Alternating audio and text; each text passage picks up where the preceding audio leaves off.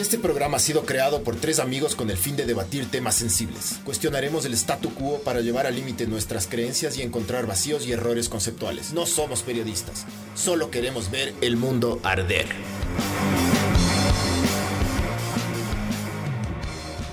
Hola, esto es Ver el Mundo Arder, podcast 50, ya son 50, wow. Y este podcast viene gracias a Sinners, la mejor cerveza que no estás tomando ahorita.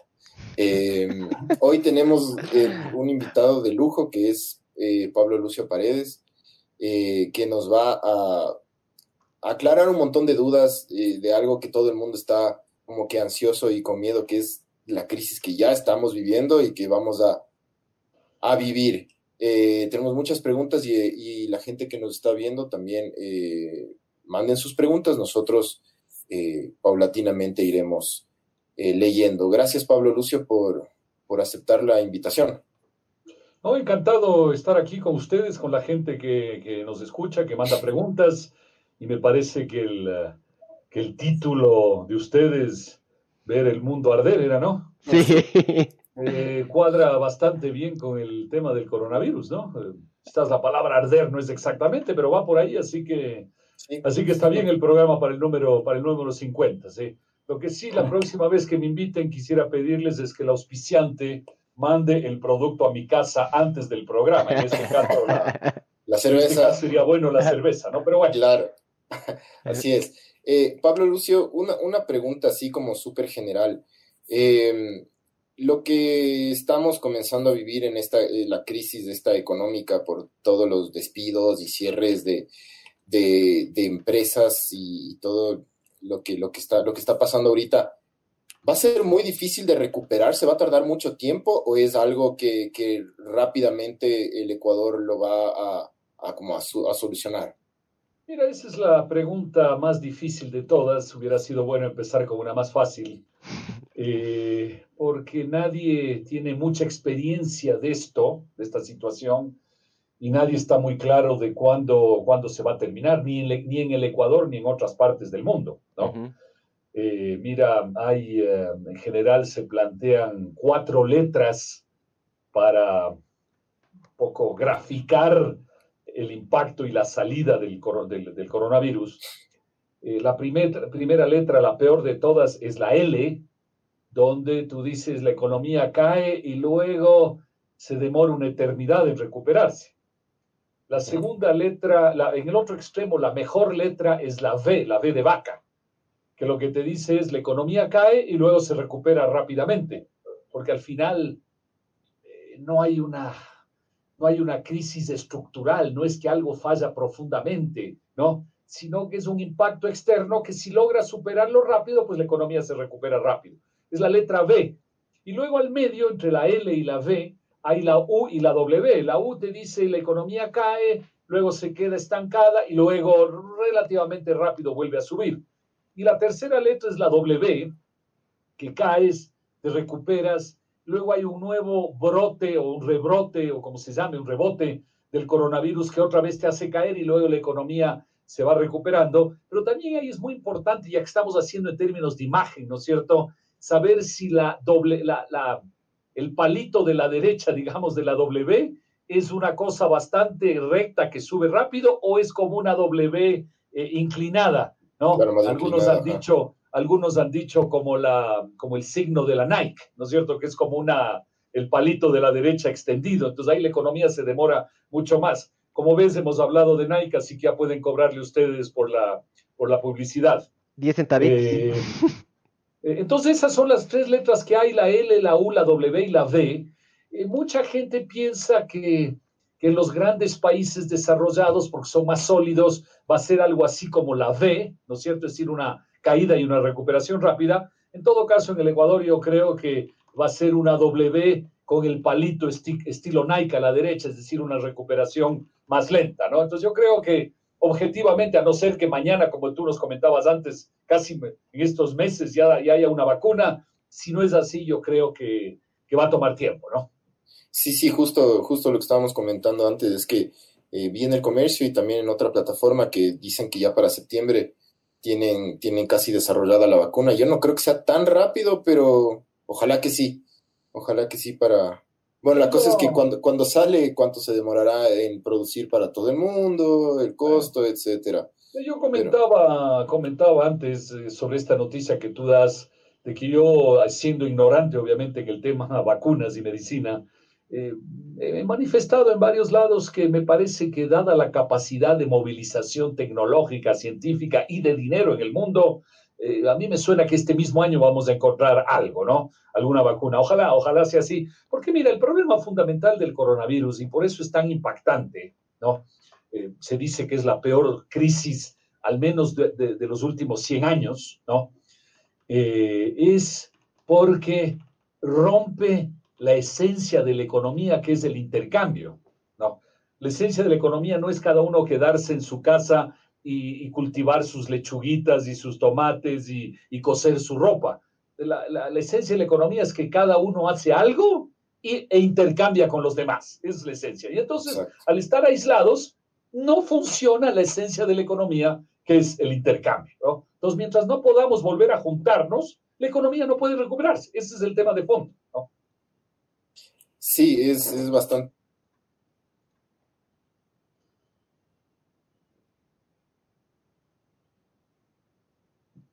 Ya, eh, ok. Pancho, estaba bloqueado, ajá. Sí, sí, es, es bastante preocupante porque, claro, todo el mundo eh, quiere volver a los trabajos, todo el mundo quiere, quiere volver a sus, a sus actividades y eh, va a ser un mes más al menos en el que no, no vamos a poder hacer nada.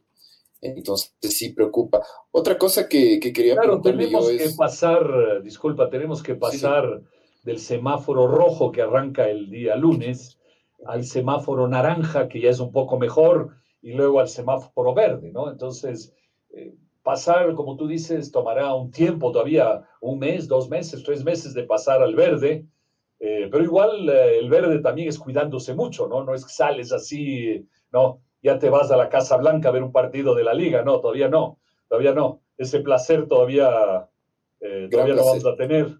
Eh, entonces, todavía esto va a tomar tiempo, por eso decía, ¿no? Eh, pero ahí hay también una, una, cosa que es bien importante de considerar, que cuando se hablaba de, de este tema del coronavirus y el aislamiento hace un mes o un mes y medio, en general se decía algo que es incorrecto. Se decía, o tú tienes que precautelar la salud o tienes que precautelar la economía. Entonces, si te aíslas, ayudas a la salud, pero es un fracaso para la economía, o viceversa, ¿no? Y en realidad, lo que hoy la gente está pensando mucho más sensatamente, incluso mirando experiencias, por ejemplo, hace 100 años en la gripe española que mató, eh, que mató 50 millones de personas en el mundo, es que cuanto mejor y más rápido haces el tema de la salud, mejor es para la economía, porque la economía también se recupera más rápido y mejor. Entonces, no es que lo uno es en vez del otro, es que un buen trabajo en la salud te ayuda a un buen trabajo en la economía. Y si lo haces mal en la salud, también vas a tener un mal impacto en la economía. Entonces, eh, yo creo que eso hay que tenerlo claro, por eso hay que tratar de lograr de que la salida del aislamiento sea en un momento sensato, ¿no? El rato que todos decimos, ya salgamos, salgamos. No, no, no, tiene que ser en el momento en que tenga sensatez salir. Así, así es. Eh, una, una pregunta que le quería hacer es, ¿usted le parece bien tomada la medida esta del gobierno que todos los trabajadores tienen que aportar una, un, porcentaje de su sueldo eh, por esta crisis? ¿O, es, ¿O esa no era la, la salida más, o sea, como que, salga otra vez del bolsillo del, de la gente la, la recuperación. ¿Usted le parece que ese, esa era la medida correcta o no?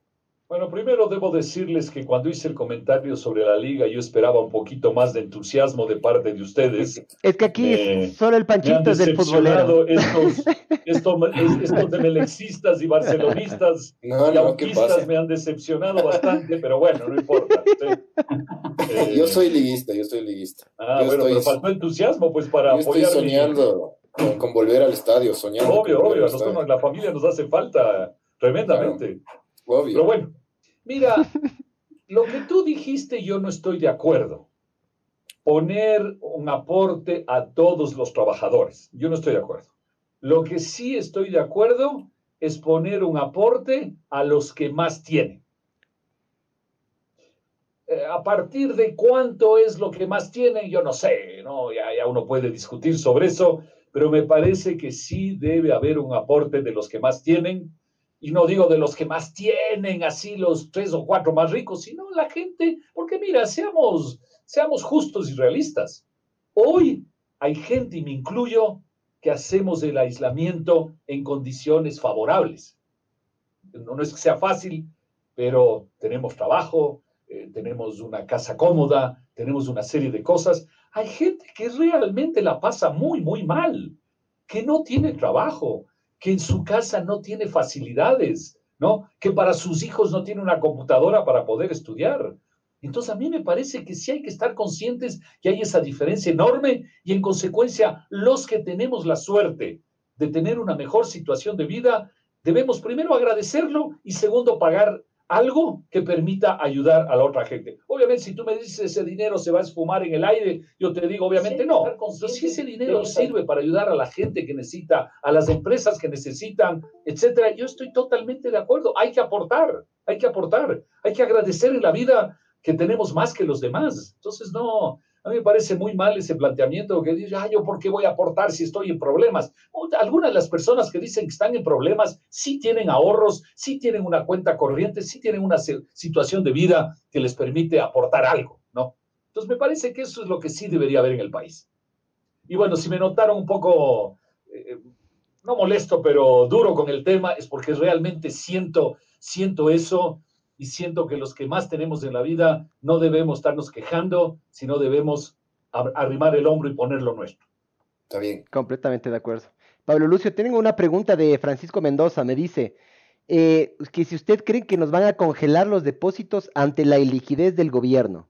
No, no, no, no, no, no, no, no, no, eso no va a suceder. Mira, todo puede suceder. En este momento puede ser que el, que el coronavirus me ataque y me deje aquí fulminado. Todo puede suceder en la vida, pero la probabilidad de que eso suceda es bien baja. Así que, mira, yo creo que hay que seguir caminando, eh, siendo realistas, pero con una visión un poquito más positiva de las cosas. Y yo creo que a ratos en el Ecuador no hacemos lo mejor que se puede hacer, pero también hay que reconocer que no somos tampoco los que peor hemos hecho las cosas. Entonces yo creo que con dificultades y todo vamos a seguir caminando y vamos a evitar las dos cosas que son las más graves en este momento. Una, la que eh, Francisco, Francisco, ¿no? Acaba de señalar, sí, es la posibilidad de que nos congelen nuestro dinero, no va a suceder. Y la otra cosa grave que podría suceder, pero tampoco creo que va a suceder, es que mañana el gobierno empiece a funcionar con una moneda paralela al dólar, es decir, de cierta manera matándole al dólar. Pero la verdad, yo tengo que la confianza en que esas dos cosas, eh, que siempre son posibles, como digo, en el universo, pero, pero no van a suceder. Ahí había otras, otras preguntas. Sí, pero también otra cosa que le quería preguntar es, nuestra economía es muy dependiente del petróleo, ¿no es cierto? Eh, el petróleo está por los pisos, o sea, por los suelos. Los pisos. Entonces, Mi, mi, pregunta es, ¿qué, ¿qué, qué, podemos hacer? O sea, como, como, como Ecuador, ¿qué podemos hacer? Me imagino que una de las soluciones es buscar alternativas, no poner todos los huevos en una sola canasta pero se dieron, se dieron situaciones bien peculiares con el barril de petróleo, inclusive en valor negativo. Negativo, sí. Que eso nunca, creo que nunca ha pasado en la historia, ¿no es cierto? De, de la que nunca ha pasado, aunque alguien comentó que sí había visto eso, no a nivel mundial, pero que ya lo había visto en Oklahoma, en los Estados Unidos, ¿no? Eh, yo solo, obviamente por mi trabajo leo bastantes cosas, y hace un mes y pico yo ya había visto el comentario de una persona, porque ahora otros dicen que también lo habían dicho, pero bueno, yo al menos solo vi de una persona hace un mes y pico que decía, en el mes de abril vamos a tener precios negativos. ¿Cuál, cuál crees que fue mi reacción ante eso? Cuando Imposible. Claro, me reí. Dije, este, este analista está bastante gracioso, ¿no? Pero no, no creo que pase, ¿no? Eh, y bueno, tenías razón, nos fuimos a valores negativos. Y en realidad, si te pones a ver no es una cosa muy, no, no, no es una cosa así tan eh, increíble como parece, porque en realidad lo que es es que tú produces, eh, o sea, alguien produjo petróleo, no tenía a quién vender, no tenía dónde almacenar, entonces le llamó a alguien y le dijo, ve, en vez de venderte el petróleo, yo te pago para que te lleves y ves tú lo que haces con eso. Esa es la explicación. Entonces, ya entendimos. ¿Sí o no? claro, claro. Ahorita acabamos de cachar eso. Entonces tampoco es una cosa así increíble que uno, las primeras he visto, dice, ¿cómo es eso? Bueno, es simplemente eso, ¿no? Entonces tampoco es tan increíble, pero, pero mira, hoy, estos días, el precio del petróleo ecuatoriano debe haber estado alrededor de 10 dólares, igual es una, es una locura, ¿no? Eh, locura debajo. Claro. Pero nuevamente, como te digo, yo tiendo a ser parte de los optimistas realistas y así como yo digo, me parece que este año podríamos eh, tener una vacuna, pero eso sí lo digo así salido del estómago porque no sé nada de medicina, pero yo sí digo el petróleo este año, en los próximos meses, volverá a niveles del orden de unos 30 dólares, que no es mucho, pero es bastante mejor que 10, ¿no? Entonces también eso hace parte de mi de optimismo, que puedo estar equivocado, pero en eso tengo un poco más de sustento, digamos, que en el tema de las vacunas, ¿no?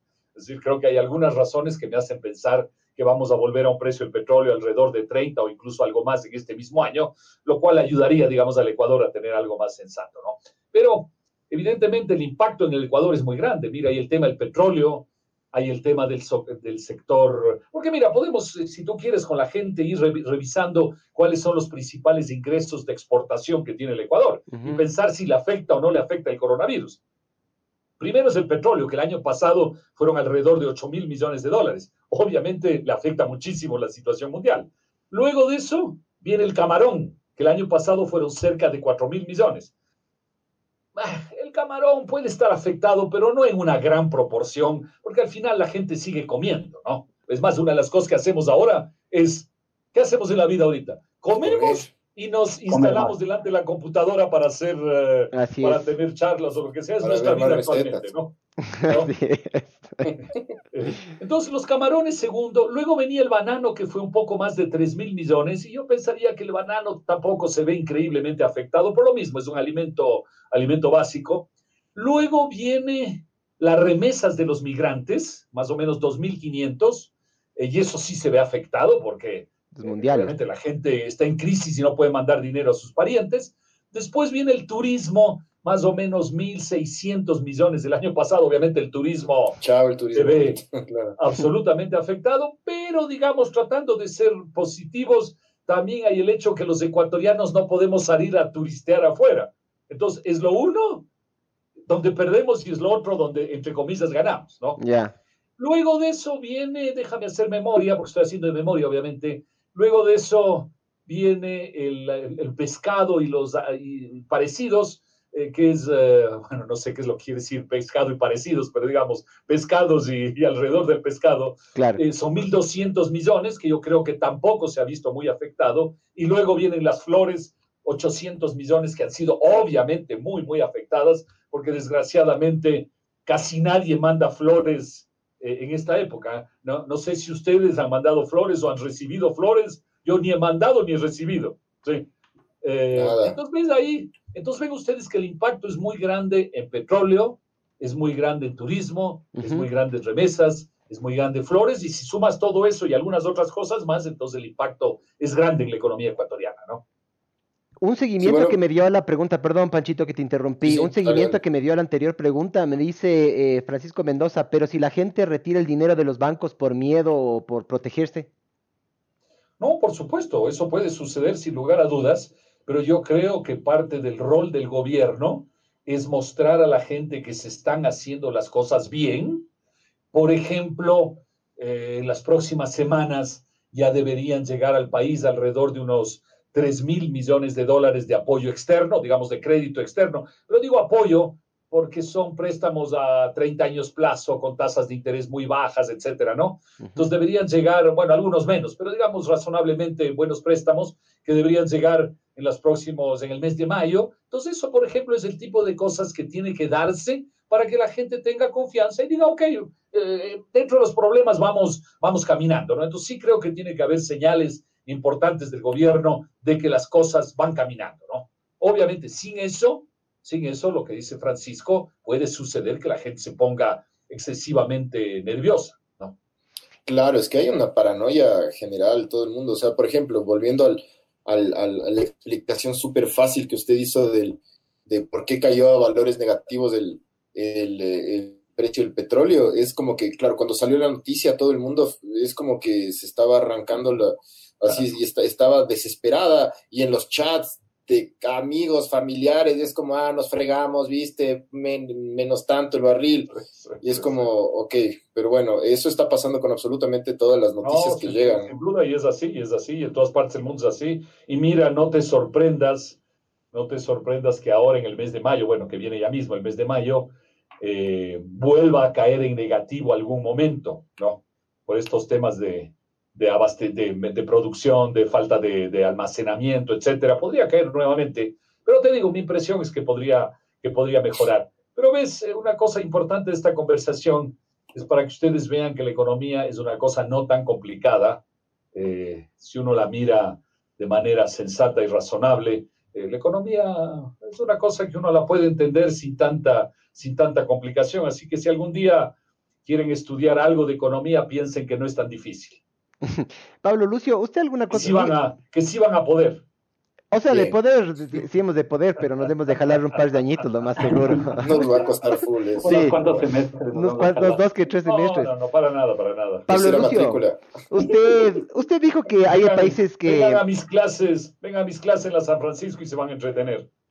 No nos alcanza, no nos alcanza las economías. No, pues, pero yo le estoy invitando para que vengan de oyentes tranquilamente. Ay, ay, sí. es gratis de una, Pablo Lucio, con gusto. Todo lo gratis, nosotros sí. Lo único que les pido es que a la, salida, a la salida de mi clase me invitan a comer en el Marcus, que es tan buen restaurante. Copiado. Ya, Con la tarjeta de crédito de mi papá, de una. Pablo Lucio, ¿qué país está manejando las cosas bien? Porque usted me dice que es, es deber de los países, de, de los estados, no hacer que la gente entre en pánico, ¿no es cierto? Eh, sacándole un poquito al Ecuador, porque bueno, de mi punto de vista el Ecuador normalmente no se caracteriza mucho por hacer eso. ¿Qué país está haciendo las cosas bien y qué, qué cosas cree que podríamos hacer mejor todavía? Verás, primero yo quiero decirte algo sobre el Ecuador porque efectivamente todos, tú, yo, todos tenemos la tendencia a decir que en el Ecuador hacemos mal las cosas, ¿no? Sí, es, la, verdad. Y nos damos así golpes en el pecho, ¿no? Y bueno, pero bueno, dejando de lado el hecho que la Liga ganó la Libertadores. Bien. Sigue mandándose, esas, está muy bien. Usted dele nomás. Sí. Eh, hay que recordar que el Ecuador es de los pocos países de América Latina que, por ejemplo, nunca llegó a tener crisis de hiperinflación, de inflaciones del 100, 200, 300, 400, 5 mil, 10 mil, como vive Venezuela. Bueno, Venezuela ya es del extremo, pero todos los demás han tenido, salvo Colombia, Paraguay y Ecuador. Entonces, algún mérito hay en eso, es decir, algo no hemos hecho tan mal, ¿no? Eh, recuerda tú que de los pocos países en América Latina que no han tenido dictaduras, dictaduras, sino lo que hemos llamado dictablandas, o sea, que no han sido sangrientas como en otros lados, ha sido en el Ecuador. Que en el Ecuador no hemos tenido una guerra civil como la que ha vivido Colombia durante 50 años, ¿no? Y que están tratando de terminar desde el acuerdo de paz. Que nosotros no hemos tenido, eh, no hemos tenido una guerrilla como hubo, por ejemplo, en el Perú con Sendero Luminoso. Entonces, Solo quiero rescatar eso para que también los ecuatorianos pensemos que sí somos medio maletas, hay que reconocer, pero no somos tan maletas como a veces creemos, ¿no? También hacemos las cosas sensatamente y a veces obtenemos mejores resultados que otros. Entonces no hay que olvidarse, no hay que olvidarse de eso, ¿no? Bueno, y el dólar también es súper importante, ¿no es cierto? Es que justamente cuando nosotros íbamos a una crisis probablemente de hiperinflación, ¿no? En el año 99, la decisión que tomamos nosotros fue dolarizarnos. Entonces, por eso quiero decirte que el Ecuador también tiene ciertas capacidades para, para no ser extraordinariamente buenos, es cierto, pero para no caer también en, las, en el lado más negativo. también hay que, mirarnos, hay que mirarnos con cierta autoestima también, ¿no? Somos, maletas, pero no tanto. Eh, eso es lo que hemos hablado inclusive varias veces en este podcast, que hasta para ser malos somos mediocres. Entonces, siempre hemos estado así. Sí, en, una Línea, en una línea que fluctúa, pero no mucho. Sí, sí. Exactamente. Que nunca nos va a ir increíblemente bien, así que, que, escandinavos de estos manes, pero, pero tampoco nos vamos a ir tan abajo, vamos a estar ahí por el medio, sí. Sí, de repente no Libertadores, como dice usted, la Sudamericana. y no caer brutalmente no es una cosa mala, es una virtud, Claro. hay que tener una cierta capacidad para no, para no derrumbarse, ¿no? Entonces, pero bueno, volviendo a la pregunta tuya del- de, de quiénes lo han hecho bien, esto también ha ido cambiando un poquito, ¿no? Porque, por ejemplo, Singapur parecía que lo estaba haciendo muy bien y luego ya no, resulta que no lo, eh, ya no está tan bien. Pero yo diría que los ejemplos hasta ahora sensatos son Taiwán, eh, Corea del Sur, eh, Alemania cada vez parece que lo ha hecho mejor, aunque algunos dicen que, que en realidad una, una buena parte de lo que sucedió en Alemania es la suerte simplemente por ciertas circunstancias sociales, no por mérito, pero bueno.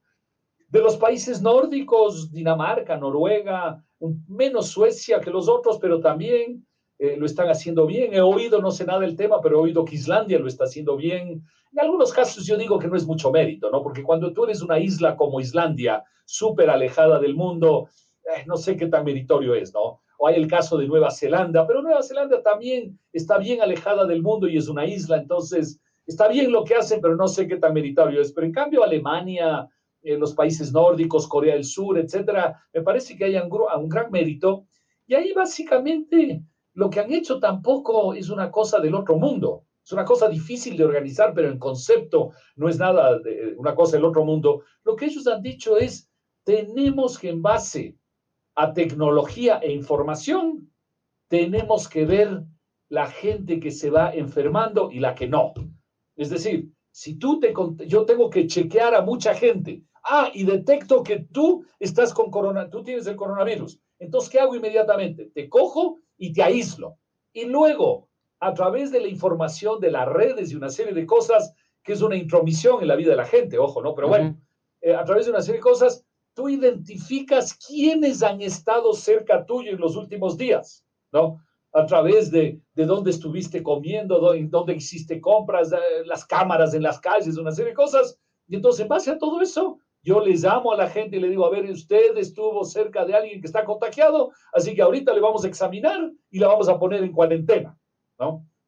Entonces, es un sistema de mucha tecnología y mucha organización para ir haciendo un seguimiento de la gente. Entonces, rápidamente poder aislar a los que tienen la potencialidad de tener el coronavirus y contagiarse, ¿no? Entonces, eso es lo que han hecho en esos, en esos países y han logrado organizarse socialmente para llegar a ese objetivo. Y mira tú que una buena parte de los países que te acabo de mencionar son países tremendamente democráticos, porque yo he oído discusiones de la gente que dice, pero mira, los países autoritarios, los países comunistas han tenido mucho más éxito que los países democráticos, ¿no? Y China. resulta que, y, y resulta que en la lista, sí, pero en la lista te acabo de dar varios países que son profundamente democráticos, que es Dinamarca, Noruega, Alemania, etcétera. Entonces, no es un tema de que solo los autoritarios lo han hecho bien. Hay otros que no son autoritarios y que lo han hecho muy bien también, ¿no? Entonces, pero bueno, esos son los países que son el mejor ejemplo, el mejor ejemplo, ¿no? Y luego tienes a Nicaragua, que para mí sigue siendo un misterio, porque resulta que en Nicaragua siguen en las fiestas, siguen el campeonato de fútbol, siguen haciendo mil cosas, juntándose y aparentemente, según el gobierno, no les creo mucho, pero según el gobierno, hay- había el otro día 11 contagiados y 3 muertos. ¿Y cuántos desaparecidos, pero? Exactamente. Claro.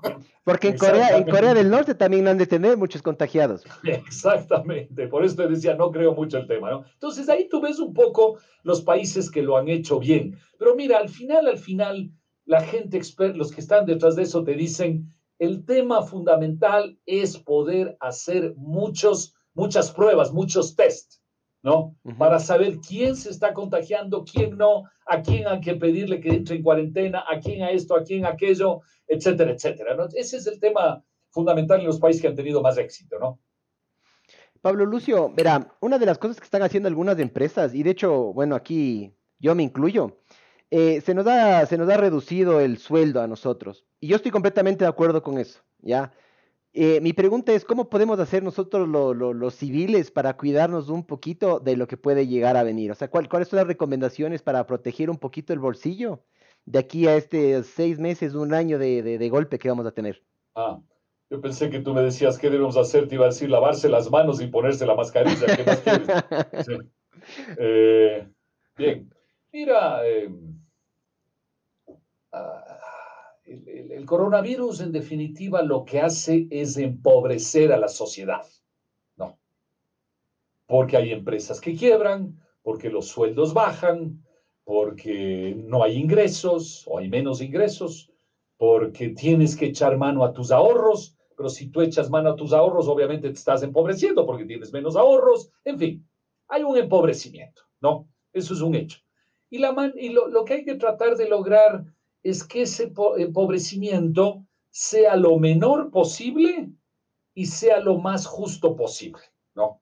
Lo cual implica ayudar a las familias que tienen más problemas, la gente más pobre, ayudar a las empresas que tienen más problemas, justamente para que el impacto no sea tan grande como pudiera ser, ¿no? Pero, te insisto, tenemos un problema todos de ingresos, unos más, otros menos, pero todos tenemos un problema de baja en los ingresos. Entonces, yo creo que lo más importante que hay que hacer en este momento es algo que hacemos muy poco, hacemos muy poco, que es un buen presupuesto. Es un buen presupuesto. Porque mira, en épocas normales tú dices, bueno, yo más o menos sé cuánto gano, yo más o menos sé cuánto gasto, ya, pues ahí voy viviendo. Si de repente me equivoco, le giro a la tarjeta de crédito, y bueno, ahí vamos, ¿no? Pero en esta época eso es mucho más complicado porque ha cambiado la situación. Entonces lo que tú tienes que hacer es sentarte y decir, a ver, por lo menos de aquí hasta el mes de diciembre, yo voy a ver cuáles son los ingresos que voy a tener, ¿no? En mi trabajo, mm, ¿hay un riesgo de que me bajen el sueldo? No hay un riesgo. Si hay el riesgo, entonces lo voy a apuntar en mi lista de ingresos. Si yo tengo un par de locales que tengo alquilados por ahí y es parte de mis ingresos, eh, tengo que hacerme la pregunta, ¿será que los inquilinos van a seguir o se van a ir? Entonces voy a perder ese ingreso, una parte de ese ingreso. Es decir, ser muy realista, ¿no? En establecer los ingresos. Y digamos de aquí hasta diciembre para empezar. Y luego, entonces, en función de los ingresos, tengo que hacer una lista de los gastos. Y si la lista de los gastos es más larga que la lista de los ingresos, me tengo que hacer la pregunta, ¿qué voy a recortar? ¿No? Súper sencillo. Eh, diga. Panchito, diga, diga, Panchito, usted. Hay, hay, hay algunas, hay bastantes preguntas, pero bueno, vamos ahí leyendo. Eh, Charo Pérez dice eh, si nos puede decir si el Ecuador está en default y qué hacer si es así. La prim- primera A ver, pregunta. la- el default es que tú, eh, es técnicamente cuando tú no pagas la deuda, digamos así, sin tener ningún acuerdo con tus acreedores. Digamos que tú tienes una deuda con el banco y como estás en una situación económica complicada, tú dices al diablo con el banco, no le vuelvo a pagar lo que le debo. Esa es una actitud. Ahí estás en default. Ahora, si tú vas al banco y les dices, vean muchachos queridos, bueno, yo no sé si a los banqueros les tratamos así, pero digamos, eh, muchachos queridos, eh, muchachos queridos, vean, esta es mi situación económica real, aquí está el presupuesto que Pablo Lucio me dijo que haga, aquí están los ingresos, aquí están los gastos, no me alcanza, eh, discutamos para ver cómo puedo hacer, ¿no? Y, por, y mientras discutimos, yo no le voy a pagar a usted, porque estamos en conversaciones. En ese caso estás en default, realmente no estás en default, porque estás negociando con tu acreedor hasta llegar a, un- algún tipo de acuerdo. Y eso es lo que está haciendo el Ecuador.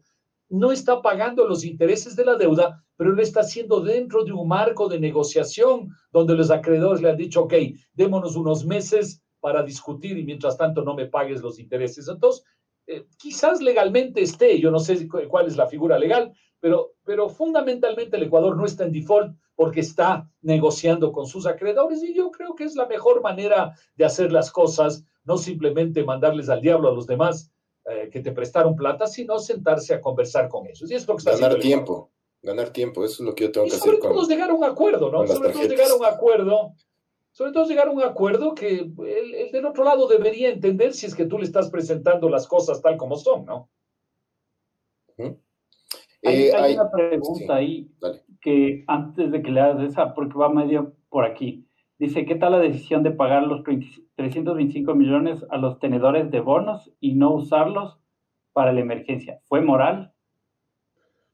A ver, esto tiene que ver exactamente con lo que yo acabo de mencionar. Nuevamente, si la persona que pregunta, o quien sea, situémonos a nivel personal.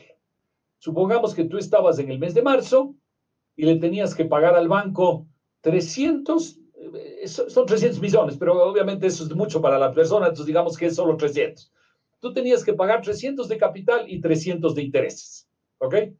Y entonces tú piensas y dices, a ver, obviamente los 600 no le voy a pagar, también podría pagarle cero, pero si yo pago cero, estoy diciéndole, ándate al diablo que no te pago nada, ¿no es cierto? Entonces el gobierno, ¿qué es lo que dijo? Voy a pagar los 300 de capital, no les voy a pagar los 300 de intereses, pero me voy a reunir con ellos para ver cómo arreglamos los pagos futuros.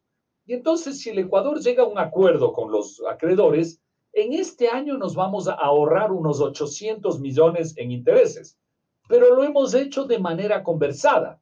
Entonces, ¿valió la pena 300 para ahorrarnos 800? Yo sí creo que valió la pena, porque eso nos permite tener una mejor relación con el mundo no solo discutir lo que debemos este año, sino eventualmente discutir lo que debemos el año próximo y, llegar a acuerdos razonables que nos permiten tener una buena relación financiera con el mundo. Yo creo honradamente que la mayor parte de personas en el Ecuador hubieran dicho, sí, lo sensato es conversar, es pagar algo, es conseguir algo a cambio de eso.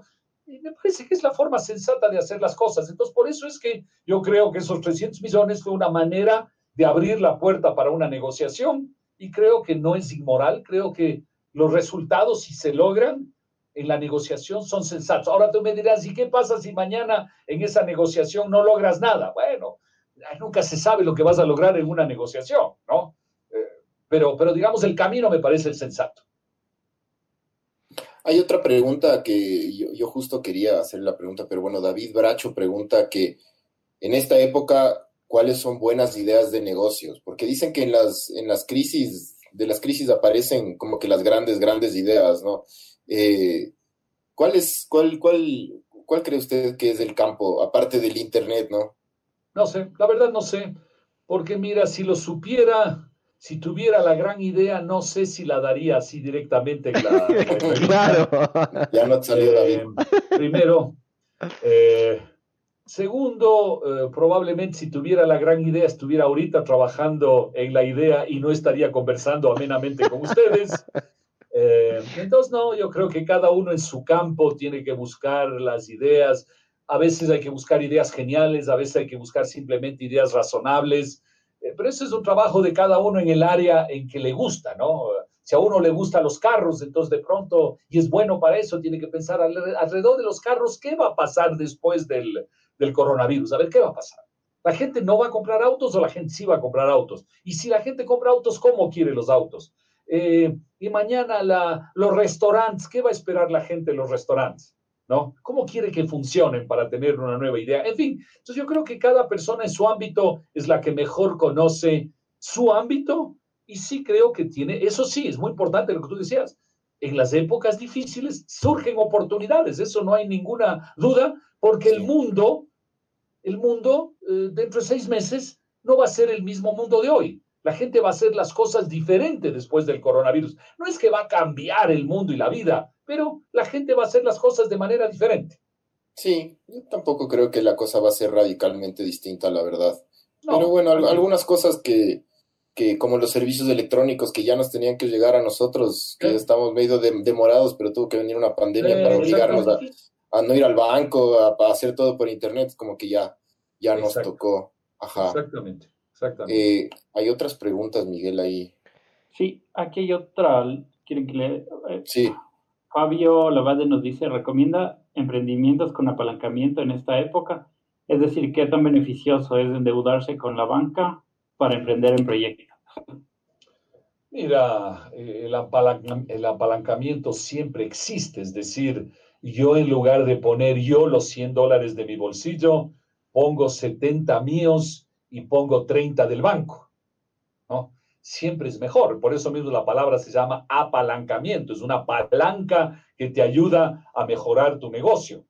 Eh, pero aquí hay dos problemas. El primero, no sé si, si la banca en este momento esté dispuesta a darte dinero para nuevos negocios, porque yo creo que la banca se va a centrar mucho en ayudar a sus clientes actuales, ¿no? difiriéndoles pagos, dándoles una mano, etcétera. Entonces, yo no sé si van a ayudar mucho a nuevos proyectos. Y segundo, Si uno se va a endeudar, es más riesgoso, entonces uno tiene que analizar mejor el proyecto y pensar realmente, a ver, mi proyecto realmente es bueno o es solo más o menos bueno, ¿no? Yo creo que hay que pensarlo siempre, siempre dos veces, pero el tema, mira, finalmente, antes del coronavirus, después del coronavirus, la diferencia está en tener buenos proyectos y saber administrar y aplicar los buenos proyectos, porque no bastan buenas ideas. Las buenas ideas tienen que convertirse en buenos negocios para ser válidas. Entonces hay que tener buenas ideas, hay que tener buenos proyectos y hay que tener la capacidad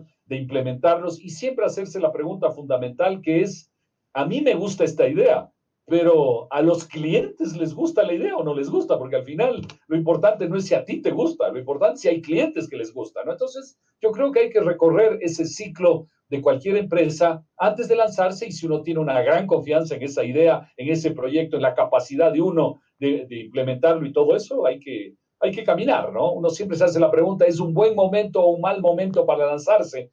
Uno nunca sabe, ¿no? uno nunca tiene una respuesta a eso, cuál es el buen momento. Si uno tiene todos esos elementos y confía en eso, hay que lanzarse, por supuesto.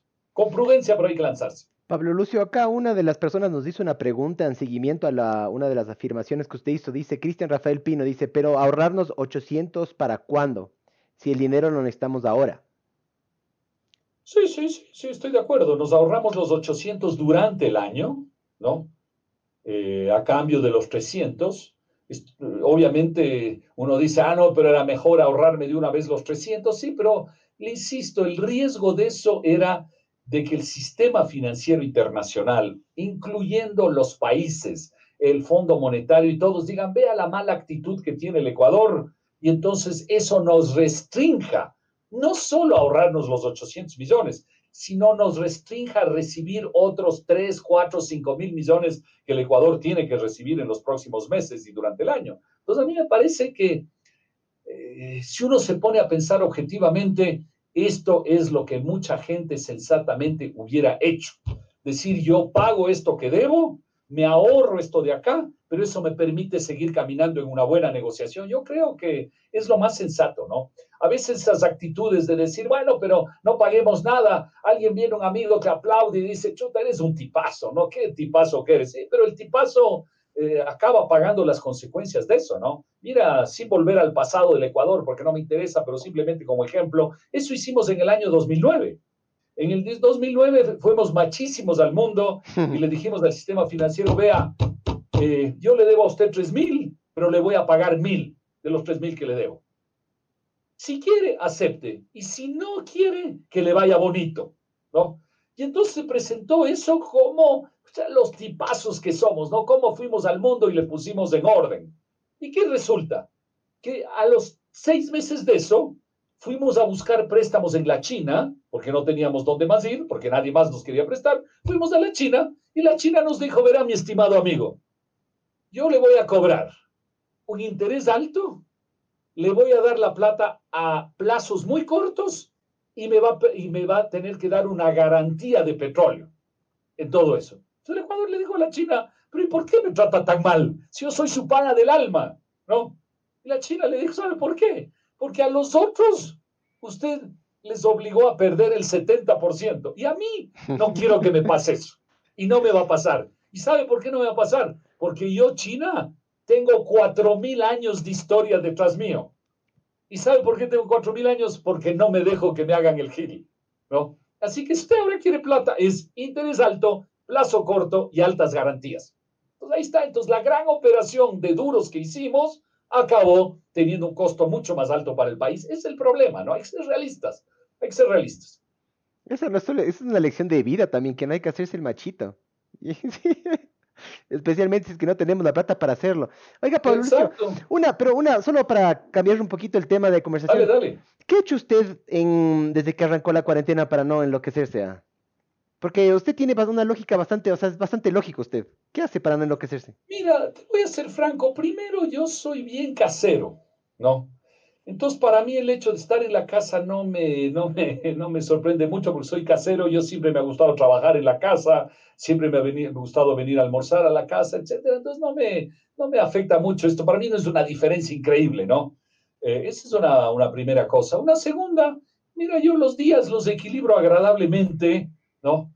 Eh, en la mañana yo me levanto temprano y leo un rato. Ahora estoy leyendo esta famosa novela muy antigua, pero que leí hace 20 años y recuerdo como un gran libro, que es Mila, Mila 18 de León Uris sobre el gueto de Varsovia en la Segunda Guerra Mundial. Es una novela alrededor de eso.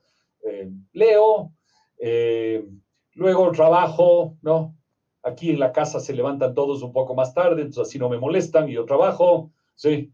Eh, luego veo los horarios de mi hijo en el colegio, en las clases virtuales, entonces nos pegamos en general un buen partido de básquet o un buen partido de boli con él, ¿no? Eh, luego veo algún rato, leo una película, luego tengo mis clases en la universidad, también tengo foros virtuales de una, de una empresa que tengo. Eh, en la noche nos pegamos un buen partido de ping-pong con mi hijo, ¿no? Eh, y ahí vamos, ¿no? Entonces yo paso agradablemente el, el día, ¿no? Haciendo cosas variadas, ¿no? Eh, entonces, no, no, no, esto no me, no me afecta directamente, eh, sí me afecta indirectamente de ver que otra gente está sufriendo, está sufriendo en estas circunstancias y no tiene esas facilidades, ¿no? Entonces, por eso mismo creo que hay que salir, hay que salir de esto, ¿no? Y bueno, y como dijimos hace un rato, sí nos hace a mis hijos y a mí, eh, uno de mis hijos trabaja en los Estados Unidos, eh, sí nos hace mucha falta los torneos deportivos. Nos hace falta ver fútbol en la televisión, ver básquet, ver eh, las cosas, eh, no, todo eso. Además nos hace falta ir al estadio, ¿no? Todo eso nos hace falta, porque hacer deporte, ya te digo, sí hacemos aquí, ¿no? O sea, nos, nos arreglamos y sí hacemos, pero, pero la vida deportiva falta, ¿no? El otro día veía a mi hijo, el menor, ya digo que tiene 15 años, me decía, eh, Trump acaba de anunciar que no va a haber deporte en los Estados Unidos hasta el año 2021. Uh. Y él me decía, pa, nos va a hacer falta el básquet, la N, el fútbol americano, todo eso nos va a hacer falta, ¿no? ¿Qué, ¿Qué, hacemos estos ocho meses sin deporte? O sea, sin ver deporte, porque te digo, hacer si hacemos, lo que se puede, pero no es lo mismo. No es lo mismo, obviamente, estar aquí en la casa, en un jardincito, haciendo algo que, que salir un a jugar un partido de fútbol de verdad, digamos, ¿no? Pero bueno, entonces, eh, esa es así que, así que ya te digo, yo hago muchas cosas en el día que me tienen muy, muy satisfecho, francamente. Sí, esto es una prueba mental súper fuerte para todo el mundo, porque, por ejemplo, a mí también me hace falta como que esos eventos que, que, que te, que te sacan un poco del estrés, de la normalidad esta del, del de trabajar y todo, ir al estadio, ver partidos, de, ver noticias, de eso es... Más bien ahora lo único que se está viendo de fútbol es cómo se pelean y se cerruchan el piso ahí los, los presidentes de la, los dos presidentes actuales de la FED y, y, dices, no, puede ser, te da más pena de lo que, de lo que está pasando. Entonces, para mí fue, muy, eh, fue muy divertido a propósito de eso, hace un par de semanas, que Teleamazonas, eh, después le imitaron, ¿no? Pero digamos, Teleamazonas se le ocurrió pasar los partidos del Mundial 2006, ¿no? Eh, de la selección de Ecuador, que ha sido la mejor que tuvimos, ¿no? Sí. pasaron esos partidos y era muy gracioso porque la gente en las redes comentaba como si estuvieran viendo el partido ese rato, ¿no? la gente decía, wow, Qué loco empataremos o no empataremos, ¿qué pasará? Chota y este y el otro, como si no supieran lo que va a pasar. Entonces fue muy entretenido volver a vivir eso, eh, sobre todo con mi hijo que tenía un año, eh, tenía un año en el Mundial del 2006. Entonces él no había visto todo eso. Entonces fue muy chévere, por ejemplo, compartir y ver, ya te digo, la gente que, que, que se hacían los locos como si no supieran lo que había pasado en esos partidos. Eh, fueron momentos bien, esas cosas, ¿no? Que a uno le conectan con... Uh, con es, eh, ya digo, para mí en la, en la, vida el tema del deporte es muy importante, muy importante. Pablo Lucio, una cosa que yo también le quería consultar, verá, a mí me está pasando, yo normalmente yo tengo que ir a una oficina, yo normalmente tengo que responder unos horarios. Ahorita como estamos trabajando desde la casa, yo apenas termine este podcast tengo que regresar de nuevo a trabajar. Entonces, una de las cosas que yo creo que puede llegar a cambiar en el futuro, y ahí me gustaría su opinión, es eh, ¿Existe la posibilidad que el día de mañana las empresas puedan ah, hacer esto del teletrabajo algo tan grande? Había escuchado yo de que millones de empresas querían cerrar los espacios porque les salía más baratos, no tenían que alquilar locales, no tenían que dar comida, no tenían que hacer millones de cosas. Entonces, ¿cuál es su opinión al respecto? A ver, yo tengo una opinión un poco contraria a lo que se dice en general, que es lo que tú dices, ¿no? El teletrabajo, todo el mundo va a hacer teletrabajo y no sé qué, y no sé cuántos. Yo creo que sí, va a haber más teletrabajo del que había antes del coronavirus, eso no hay duda, pero yo creo que el ser humano es un animal social y nosotros queremos estar en contactos con otros. Y por más chévere que sea la casa y todo lo que sea, uno no quiere toda la vida pasarse solo con los mismos de la familia. Con la esposa. Sí, exacto, obvio. Uno también quiere ver a otra gente, chismear con otros, fregar la vida con otros, ¿no? Fregar la vida. Entonces, entonces yo creo que es un gran error creer que simplemente por razones económicas, porque me sale más barato no darles la comida, no tener el alquiler, les voy a tener en la casa. No, la gente no va a querer eso. La gente va a querer juntarse. Ahora, que dentro de eso tú le digas, mira, como tú ya aprendiste a trabajar en teletrabajo, ¿por qué los días viernes no te quedas en la casa? Hermoso. ¿O por qué el lunes no te quedas en la casa? ¿No? Ya, Eso va a pasar. Eso Eso sí va a pasar, ajá. Estoy de acuerdo, pero la gente va a querer ir a un lugar donde se encuentra con otros. Entonces, yo, yo Sí. le pongo de esta manera. Digamos que el teletrabajo antes del coronavirus estaba en el nivel 1 sobre 10, ¿no? 10 es el máximo, 1 sobre 10. Ujú. Ahora estamos 9 sobre 10, obviamente. Y yo creo que vamos a bajar a 3. Es decir, va a haber más teletrabajo que antes, pero no como ahora y no como algunos imaginan que ya cierro la oficina y la gente se queda en la casa. Y además también tienes que acordarte que una buena parte de los empleos en el mundo y de las cosas en el mundo son físicas. Es decir, ahorita, por ejemplo, nosotros estamos comunicándonos de esta manera. Está muy bien. ¿Por qué nos podemos comunicar? Porque tú ya compraste la computadora antes y yo también, no la compré en estos días. Porque alguien instaló el cable hace años o hace meses, ¿no? Pero algún momento hay que volver a comprar una computadora. Algún momento hay que volver a instalarle un cable, no sé, o arreglarle o lo que diablo sea. Es decir, una buena parte del mundo es físico, ¿no? Eh, hoy te están trayendo la comida a la casa, pero bueno, pero alguien físicamente la está, la está fabricando, etcétera. Entonces el mundo todavía es físico en muchísimas cosas, ¿no? El turismo. O sea, tú dices, yo quiero ir a la playa, y a un amigo tuyo te dice, no, no, no, vas a hacer teleplaya. No, es decir, pues, desde tu no. casa vas a ver imágenes de playa. No, no me fríes la vida. o sea, no es eso, ¿no?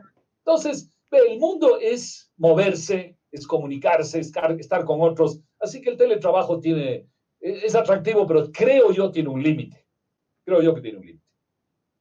Sí, sí, yo, yo justo estaba hablando hoy, tuvimos una reunión con los de la, con los de la oficina, y justo mi jefe, unos meses antes, él decía, verán que el futuro es del teletrabajo y todo, y él comenzó a adoptar muchas medidas, eh, pagaba servidores y todo para, para que la gente pueda teletrabajar. Pasa esto y él dice, ¿vieron? ¿Vieron que el teletrabajo funciona? Pero ahora en una reunión él decía, bueno, ya eventualmente tenemos que volver a la oficina porque, claro, en en verdad, el, el, el, el hecho de pensar una idea eh, al lado con tus compañeros es, es lo, más, lo más importante. Ahora sí estoy de acuerdo que, que sí, sí se van a adoptar algunas medidas como, a ver, tú trabajas lunes, miércoles y viernes en la oficina, eh, martes y jueves tú vas a teletrabajar, Sí, sí, que sí, sin duda. está, bueno acabas- eso también. Beto, acabas de decir algo que a mí me parece extremadamente importante. Es que generalmente las ideas no surgen de una reunión formal. Es decir, nos reunimos en una reunión formal y decimos, hay que tener ideas. Pues ya nadie tiene ideas. No, ahí no surgen, claro. ¿Dónde surgen las ideas? Caminando, tomando un café, conversando. No, ahí surgen las ideas. Entonces, por eso mismo, tú acabas de decir algo importantísimo. Muchas cosas se hacen bien, no en reuniones virtuales, se hacen bien en la vida diaria. ¿no? ¿Cuántas ideas no tiene uno cuando está en el carro? ¿no? Cuando está en el Claro, carro, ahí uno no tiene, ahí le surgen ideas. ¿no? Entonces, eh, todo eso, todo esto yo creo que tiene mucho que ver y la gente exagera creyendo que el mundo va a ser absolutamente virtual, ¿no? Sí, sí, yo también creo eso y, está, y justo leí un, hace unos días un artículo del diario ABC de España que decía, eh, este, este, este señor que escribió ese artículo decía, no, no crean que el mundo va a cambiar y que nosotros vamos, ya cambiamos de conciencia y vamos a protegerle al medio ambiente y ahorita el medio ambiente se está recuperando porque estamos encerrados, pero salimos y olvídense, vamos a, vamos a volver a deteriorar, es lo que decía él. Yo estoy parcialmente de acuerdo con eso, no, no creo que somos tan chéveres como para... No, pero no, algunos pero cambiaremos, ¿no? Sí habrá cambios de algunas Claro. cosas valiosas, habrá cambios razonables, porque nos habremos dado cuenta de que no somos tan poderosos como pensábamos, ¿no? Pensábamos que nada nos podía afectar. Y ahora resulta que viene un mini, un mini bicho, ¿no? Y ese mini bicho nos tiene de rodillas, ¿no? Sin cerebro, sin título universitario, sin saber leer ni Mira. escribir, y nos tiene ahí arrodillados de ley. Exacto. Yo creo que ese es un gran- uno de los grandes impactos del coronavirus es eso, es darnos cuenta que, que, que hemos construido una sociedad eh, maravillosa, creo yo en general, pero que somos tan vulnerables a algo tan insignificante como un bicho ahí perdido. eh, y bueno, eso creo que sí nos cambia ciertas, ciertas dimensiones del pensamiento, ¿no? Nos hace ponernos en otro plano. Pablo Lucio, ¿y esta crisis que estamos viviendo ahora, qué tan fuerte ha sido con relación? O sea, yo sé que a una escala global, sin precedentes ha sido esto, pero me Sí. refiero a, la, a la crisis que tuvimos nosotros, por ejemplo, en el 99, eh, 29 pasando al 2000, en el, o sea, qué tan difícil, o sea, qué, cómo ha sido, ¿Cómo, cómo le podemos comparar, cómo le podemos poner más o menos en relación a eso? Es una crisis, como tú decías, muy diferente, porque las causas son muy diferentes. ¿no? Pero al final el impacto en ciertos aspectos es igual o peor que la del 99, en ciertos aspectos, en otros no lo es, en cambio, ¿no? Eh, hoy, por ejemplo, no tenemos ya el problema que vivíamos en el 99, que nos levantábamos y prendíamos eh, y veíamos el periódico, la televisión para ver cómo andaba el dólar, cuánto había subido, ¿no? Era una incertidumbre tenaz en la economía. Eso no hay ahora, ¿no? Tenemos el dólar y estamos tranquilos con eso relativamente, ¿no? Entonces, por eso te digo, en ciertas cosas es peor, en ciertas cosas mejor, es diferente, ¿no? Pero, pero viendo las cosas en perspectiva, yo sí quiero recordar algo que hablábamos con ustedes antes de, de empezar el programa. Es que, eh, y, era recordando algo que oí ayer de una, una profesora de la Universidad de San Francisco, que bióloga, que decía, la, la, la, la vacuna del, del, de, la, de la gripe española, que mató a 50 millones de personas en el año, hace 100 años, ¿no? Cuando el mundo era mucho más chiquito, eh, duró 30 años en, uh, duró 30 años en, en, encontrarse la vacuna, ¿no? Hoy no van a morir 50 millones de personas y no vamos a demorarnos 30 años en la vacuna. Entonces ambas cosas te hacen pensar que la sociedad humana es bastante mejor hoy que hace 100 años. Muere menos gente, pero claro, entonces uno podría decir, bueno, ¿y entonces por qué nos preocupamos tanto? Una razón muy sencilla, justamente porque hemos progresado El acceso a la comunicación. a la comunicación y además, como hemos progresado, lo que perdemos es más. Entonces, cualquier cosa que nos pasa es, perdemos más de lo que tenemos porque tenemos más que antes, ¿no? Entonces, eh, es diferente, pero la, la sociedad ha progresado y a veces nos olvidamos de eso. A veces nos centramos en el problema, decimos, uy, qué barbaridad esto, qué barbaridad aquello, no sé qué. Y de repente resulta que no necesitamos 30 años para encontrar una vacuna y resulta que no van a morir 50 millones de personas. Cualquier persona que muere es una pena, pero eso no le quita que no van a morir 50 millones. Mira, actualmente estamos en, ¿cuántas muertes? 200 mil. Déjeme el chequeo. Pero, Sí. ¿sabe qué? Si el día de mañana yo me subiera al Titanic, a mí me gustaría que usted sea el capitán. Usted tiene una tranquilidad, vea. Sí, sí, sí, ajá, transmite básicamente, ajá. Ya, estoy relajado, hecho, ya. Yo entré me, estresado me hubiera, me hubiera chocado en paz. O se hubiera unido a los de los violines y estaba ahí Por así. claro. Sí. O me, Pero bueno. me hubiera unido a la chica del, a la chica de la- del barco, como es la, la película. A la Rose, a la que le. Pero eso es. Eso es. Pero para Usted dibujarle dicho, usted hubiera- no está tan frío el agua. No está tan frío, está tan tibiecito el agua, hubiera dicho. A ver, Pero supuestamente vamos 3, 3, 3 millones 200 mil más o menos de casos confirmados, 227 mil 535 muertes. Eh, eso es lo que va. Sí, claro, con relación a la... Es también hay que ver en proporción a la población del mundo, ¿no? Eh, la gripe española fue un número superior cuando el mundo tenía mucho menos personas, ¿no? Entonces, Pero sí es lo que se dice, Pablo Luis. Mira, así al ojo yo te diría que en esa época el mundo tenía quizás mil, mil quinientos millones de personas y murieron 50 millones. Hoy somos cinco veces más. y quizás lleguemos a un millón de muertos, ojalá que no, pero digo, no, quizás lleguemos a un millón de muertos, guarda tú la proporción, ¿no? Claro. Entonces, hay que dimensionar las, las cosas y pensar que los seres humanos hemos construido una mejor sociedad, con problemas, con todo lo que quieras, pero tenemos una mejor sociedad. Y más bien yo lo que siempre insisto mucho, eh, siempre lo pienso mucho yo, es que en realidad hemos construido una mejor sociedad, tenemos mejor tecnología, podemos crear una vacuna más rápidamente, etcétera, etcétera. Pero lo que sí no cambia son las relaciones humanas. Es decir, el ser humano sigue siendo en esencia un cavernícola con tecnología. Un, cavernícola con tecnología. Es decir, nos cabreamos. ¿Ese es el cavernícola? nos cabreamos, nos peleamos con los demás de la misma manera. Tú puedes tener una tecnología, un gran celular y todo, pero igual te peleas con los demás como si no hubiera nada. No, y ese sigue siendo el gran desafío de la humanidad, las relaciones humanas. ¿no? Las relaciones humanas. Seguimos siendo muy malos en las relaciones humanas, ¿no? Es que en algún momento nosotros, o sea, la, única fortaleza que tuvimos nosotros fue en grupos. No, no éramos, o sea, usted un ser humano lo saca, lo pone solito, no es nadie. Pero lo pone en un grupo y ya es, ya es un poquito más fuerte, en una ciudad ya es más fuerte. Claro, pero por otro lado, estoy de acuerdo, pero por otro lado, en esos grupos se generan tantas envidias, tantas broncas, tantos problemas que yo te digo, en ese sentido, creo que los seres humanos seguimos siendo cavernícolas con tecnología. Así es. Hay algunos, y hablando de cavernícolas, hay algunas eh, preguntas que están un poco heavy, que hablan del número de muertos y eso. No sé si es que. No, pero esto no eh, tiene nada relacionado a la, economía. Aquí, aprovechenle que tienen un profesor de la San Francisco para preguntarle cosas. No, no, no, no vamos a agarrar y hablar de cosas que fácilmente se pueden buscar con una en Google, digamos.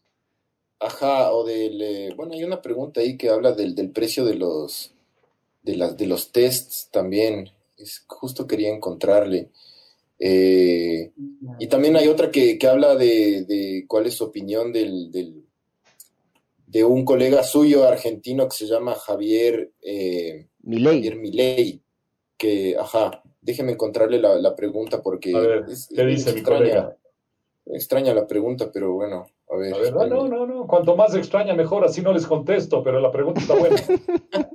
o sea, eh, Jimmy Bolívar Lozada Jacome dice, economista Paredes, ¿qué opina sobre la crítica de su colega argentino Javier Milei respecto a la crítica de la forma errada de aplicar la cuarentena y dejar a un lado el problema económico? Esa es la pregunta, es un poco...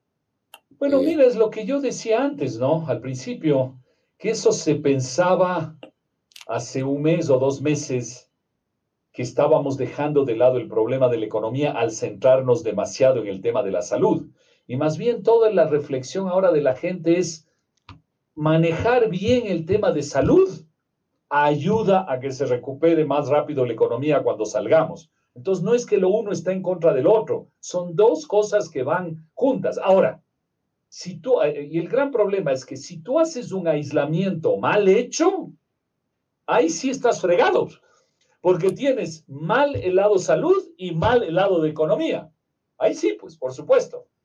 Pero si tú haces el aislamiento y la salida del aislamiento bien hecha, razonablemente hecha, entonces tú tienes un, buen impacto en la salud y un buen impacto en la economía. Yo creo que hay que pensar eso, ¿no? Por eso ahora es muy importante eh, salir del aislamiento cuando haya que salir, no cuando se nos ocurra sino cuando realmente haya que salir, salir bien, salir despacio del aislamiento, no podemos alocarnos y hacerlo bien hecho, ¿no? Tener las pruebas, los famosos test, tener suficientes tests en el, en el país, porque si tú mañana dices, hagamos, por ejemplo, las empresas dicen, a ver, yo ya vuelvo a trabajar y necesito mascarillas y tests, ¿no? Y resulta que en el país no hay ni mascarillas ni tests, ahí estamos fregados, ¿no?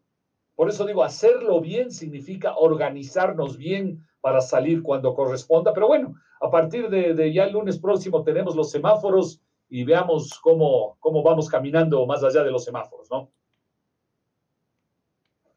Bueno, muchachos queridos, Sí, yo, tengo que ir a, yo tengo que ir a preparar la cena.